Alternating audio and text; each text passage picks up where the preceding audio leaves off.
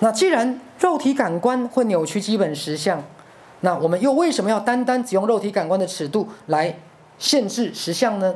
比如说这里讲讲情绪哦，好，情绪是真的，可是各位，好，爱情一斤多少钱？爱情可以称斤称两吗？好，当我们说啊，我的心情好沉重哦，各位，请把它量化。好，心有千千结，你真的先打一千个结吗？各位听懂我的意思？好，那鲁伯举个例子，就是情绪影响我们这么深，那情绪能量化吗？各位没有办法，他是在讲所谓的感受啦，感受。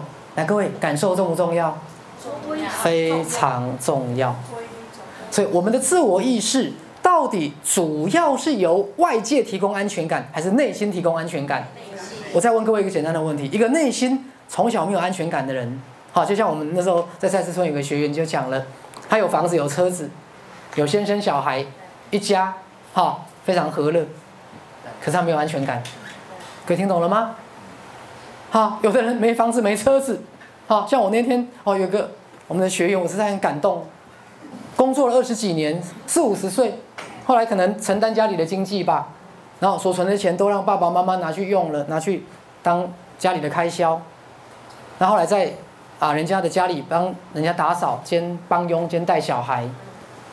然后来看我的门诊，全身上下的财产银行存款五千块新台币。所以对他来讲，他来寻求协助，这对他而言是多么神圣的一件事。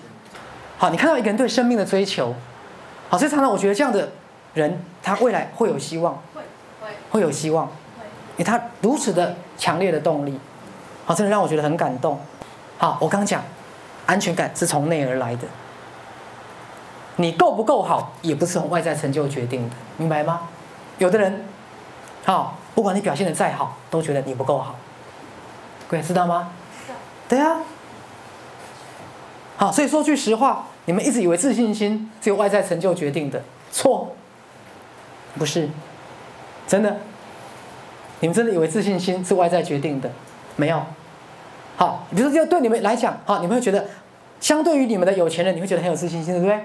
各位，可是你知道，相对于你而言的而言的有钱人，当看到更有钱的人，他就，哇哇，你听懂吗？对，所以人怎么比？